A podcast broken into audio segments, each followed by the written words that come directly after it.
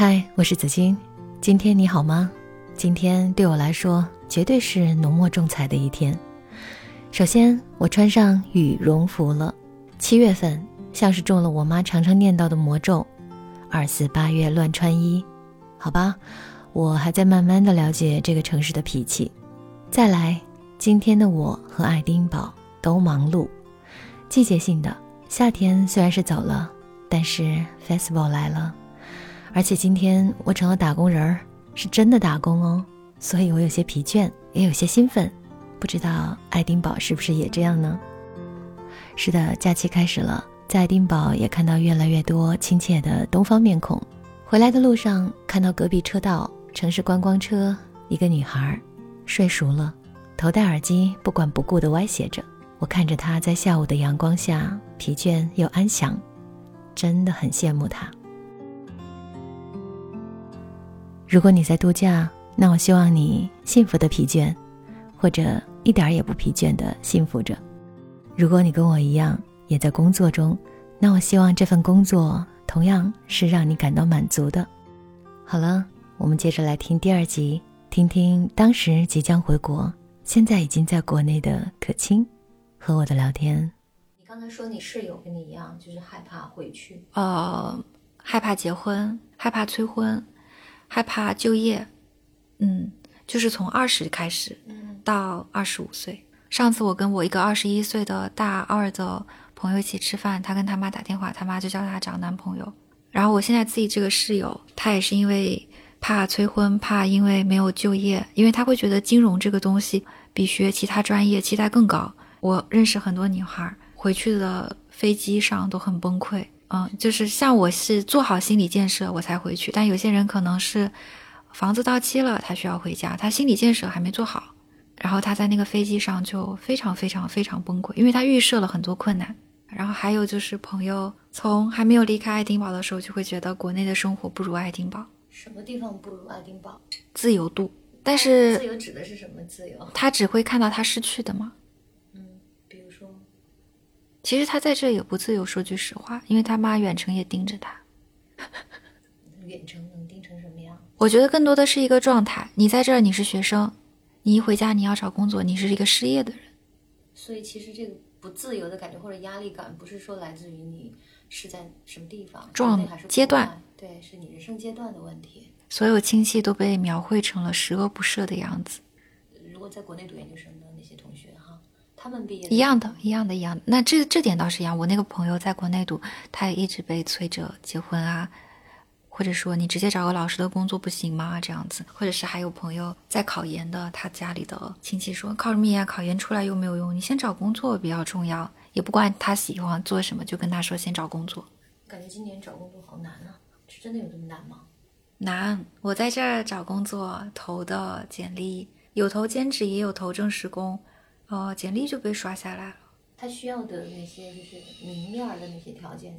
他说他挺想要人类学的，专业对口，对，学历也满足，对，甚至有些只要不是这个事情很复杂，像有些我投的，他我包括投了一个呃人类学博物馆，但是前台，但是我会觉得那在那工作环境还不错，我觉得在博物馆里头工作，所以是前台，我觉得而且工资也还可以。跟跟其他做的那些呃纪念品商店估计也差不多，但只不过它那个算起来是一个比较长的那种时间嘛，所以算算起来是能养活自己的。有两千，有三千吗？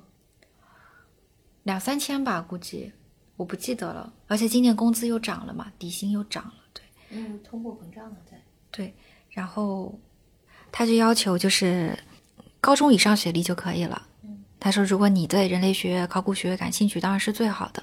那我投了，他没有要，我会觉得可能我的条件对于他们来说有点太多了。他们可能想要一个更年轻的小朋友，或者说是是本地人，那他可以在这个地方工作的时间更长。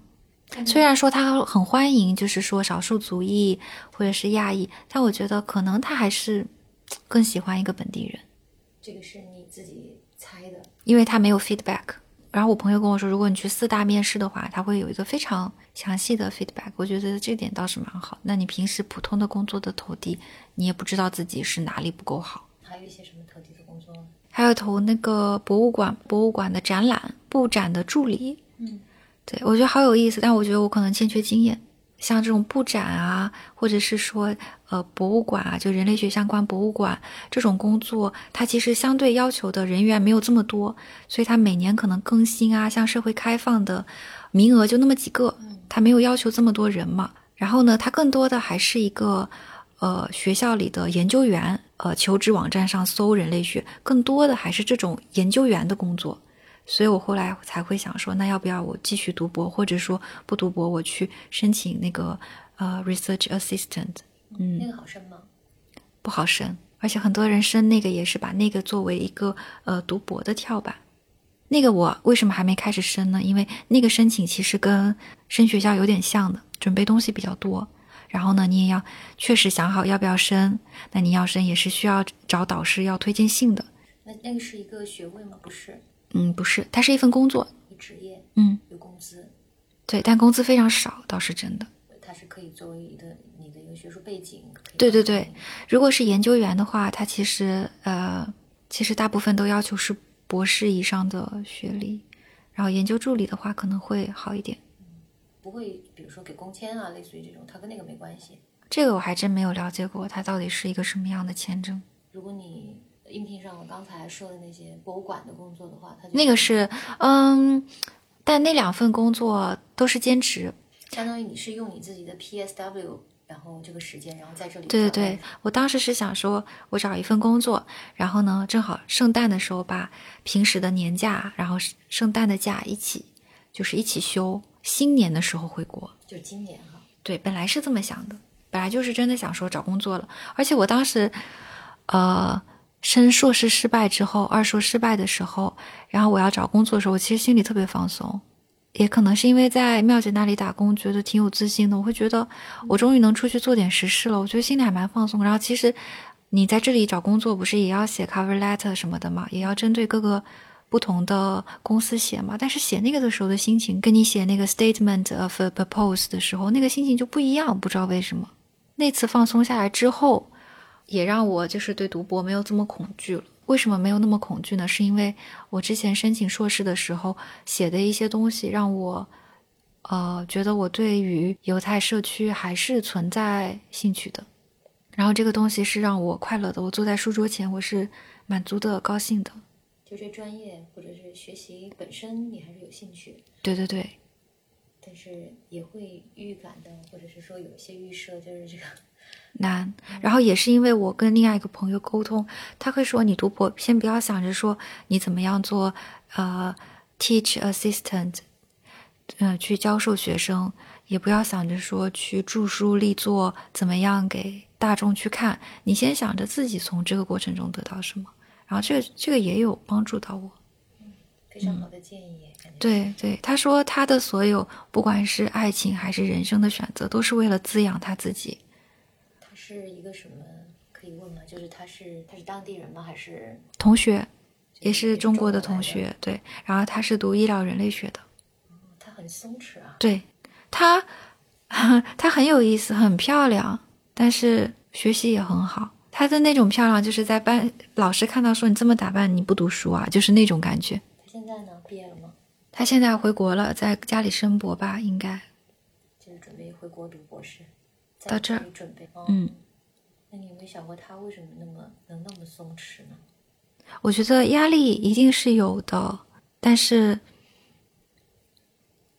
有些人比较容易搞垮自己，有些人好像好像能看到生活中除了压力之外的东西。